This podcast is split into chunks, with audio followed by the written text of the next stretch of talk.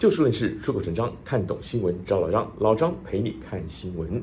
英国前首相特拉斯 Liz Truss，他应邀在五月十六号的傍晚抵达了台湾，进行为期五天的访问。而特拉斯呢，他是继前首相柴切尔夫人之后，睽违二十七年的首位英国前首相访问台湾。因此，台湾的朝野都非常的兴奋。老张今天要讲这个话题呢，原因主要也是在看到这条新闻之后呢，也在老张平常的 Facebook 的社群当中呢，看到一些朋友呢对此倍感兴奋，包括有一些海外的前辈，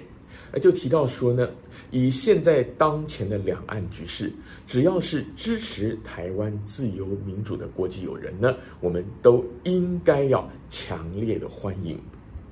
呃，这样的说法呢，当然不能够算错。不过老张今天要特别提到的一个观点，就是当我们看到许多国际间，不管是所谓的智库、研究机构、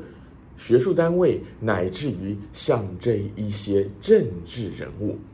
当他们在对台海两岸或者美中台三边关系发表研究报告或评论的时候，我们应该要注意哪一些的事项？特拉斯他是前任的英国首相，大家都晓得。不过，如果您再仔细回想的话，也许会有印象啊。这位特拉斯女士呢，她是上一任的英国首相，她接任的时候呢，还是英国女王伊丽莎白二世在位的时候，只不过她在接受女王召见，也就是在她当选这个国会的党多数党领袖，从而接任首相的隔一天，她被英国女王召见，然后召见就任之后两天。英国女王就过世了，所以她是伊丽莎白二世女王在位期间的最后一位首相，也是英国国王查尔斯三世就任之后的第一位首相。不过，这位别具历史意义的首相呢，他在位期间还不到两个月，他就因为在国内大幅度的减税方面的一些重大争议政策呢，而仓皇辞职下台。老张在这儿并不是说这个特拉斯他在位的时间短，因此他力挺台湾就不应该受到重视，而是我们要考虑的就是像这一类的政治人物，他过往的政绩，还有他在相关的一些议题上的主张，都非常值得我们参考。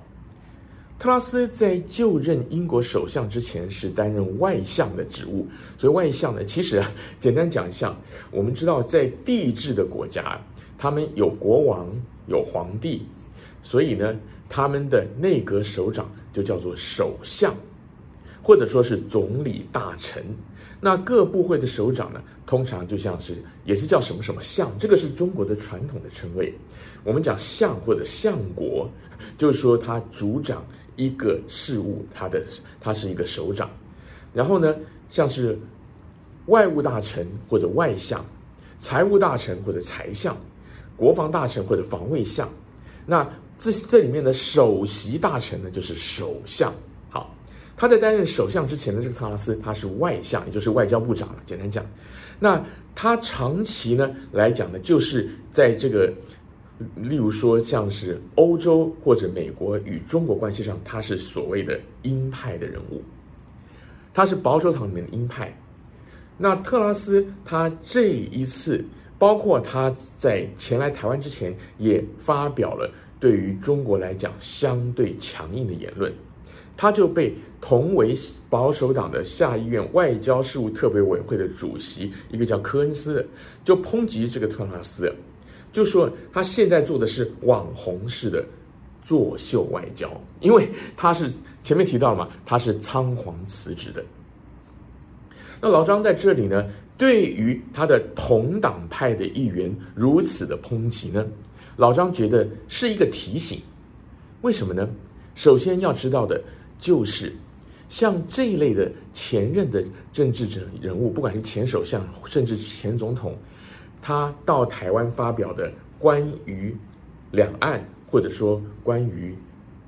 这个中国大陆跟欧美多边关系，他们的言论到底能不能代表他所在国家的主流意见？这个是要特别注意的。我们要知道，很多前任的政府官员呢，他在卸任之后呢，特别是那些当前跟当前的执政党他不是同党的话，很多的时候呢，他们发表言论是比较激烈的，尤其是他如果想要东山再起，因为这样比较激烈的言论呢，简单讲才能够博取目光，或者说用现在流行的话讲，吸引眼球。那么特拉斯他被抨击是被他同党的议员所抨击，那么这个就更值得注意了，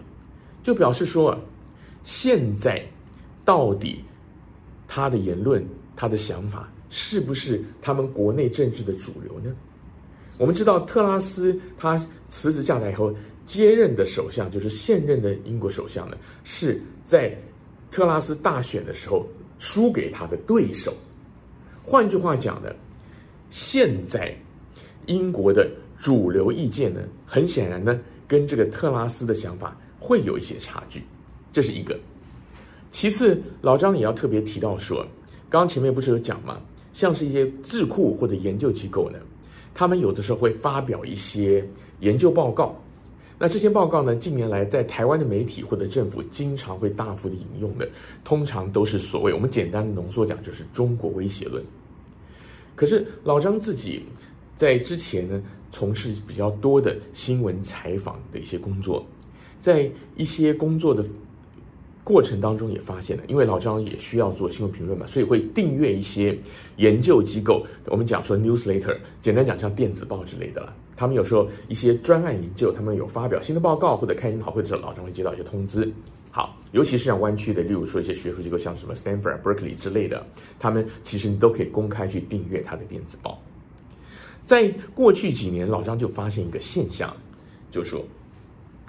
我们常常会看到媒体，像老张提到台湾的，经常会引用一些我们讲中国威胁论的一些研究报告。那这些报告它的本身呢，它的专题，例如说它的主题呢，它的专案就是在研究，例如说中国大陆对于周边国家的军事跟经济影响，例如说像这样子，你看他这样的一个研究的主题就知道呢，来者不善，善者不来，他研究的就是中国的威胁，那他的报告呢，或多或少，当然都是针对这些威胁来做的。那我们当然不是说这些机构的研究它有作假，因为很多的学术机构或者智库它是有相当的权威性，我们没有办法，或者说我们也不应该只因为他用这样的主题来做就说它是造假。但是大家要注意的就是这些研究的背后，首先我们可以看到，美国也好，欧洲也好，很多智库我们都晓得它本身就有政治立场，基本上这些政治性。方面的智库都有它本身的立场在。其次，有些是学术单位，但这些单位的它的研究案呢，都是接受外界的赞助的。老张就具体的就曾经看过一个常春藤等级的大学的里面的研究单位，一个研究所，他就在类似的中国研究相关主题的下面，他很他也是很具体的、很实在的标明了，就是我们这个研究案呢是。中华民国政府的某某某某机构，当然是驻外外事相关机构赞助的研究。那讲到这儿呢，老张非常的希望大家能够看到的就是，当我们看到一些外国的政治人物，特别是已经卸任的政治人物，或者说一些知名的学术智库研究机构，他们发表一些。像是这几年大家非常关注的两岸，或者说是美中台关系，或者中国威胁方面的言论的时候呢，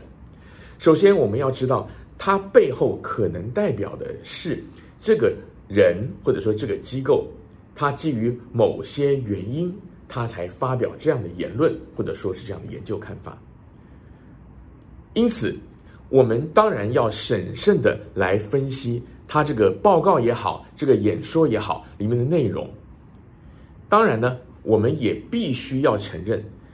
像这样国际级的政治领袖，或者说是研究机构，他讲的话或者做的内容分析，绝对有其参考价值，绝对不会是空穴来风。老张并不是说，只要是政府邀请来演讲的人，或者政府赞助的海外研究，我们都要嗤之以鼻。如果您是反对现在这个在朝的政府，我们挑明了讲，如果您是反绿阵营的人的话，老张不是这个意思，而是说，当我们在看到、听到这些言论或者是报告的时候，首先就要去思考它背后的动机是不是会影响到它的内容的准确性。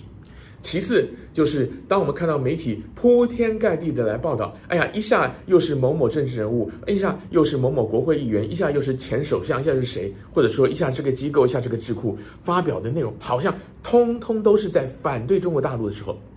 千万就不要觉得说全世界都在反中，都在支持台湾抗中，因为你看到的这些东西呢，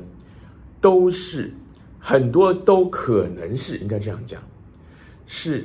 当今的台湾的政府，或者说特定的阵营，他希望你看到的东西，希望你觉得说，好像有这样一个氛围，全世界都在抗中，全世界都在反中。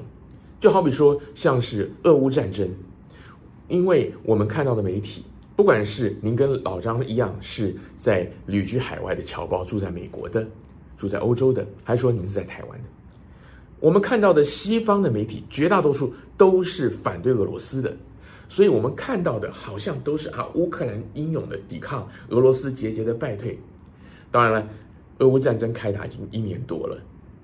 现在像这样的想法可能相对来讲会少一点，但是在开战之初，真的因为西方媒体这样报道而认为俄罗斯马上就要失败的人所在多有。简单讲，就是当我们面对。新闻媒体的报道，面对一些知名政治人物他们的演讲或者说是一些研究报告的时候，如果他的立场非常的鲜明，或者说当您在接触的媒体好像像老张刚刚讲的铺天盖地的宣传报道都是同一立场的时候，您就要稍微留意一下。一方面留意的就是您在听的这场演讲、看的这个政治人物或者阅读这份报告。它里面到底是不是客观公正？另外一个就是要更小心的，这个世界的氛围是不是如同您想象的，或者说如同特定的背景，不管是特定的政党乃至于执政的政府，他所要你相信的这样的路线，到底是不是趋于一致？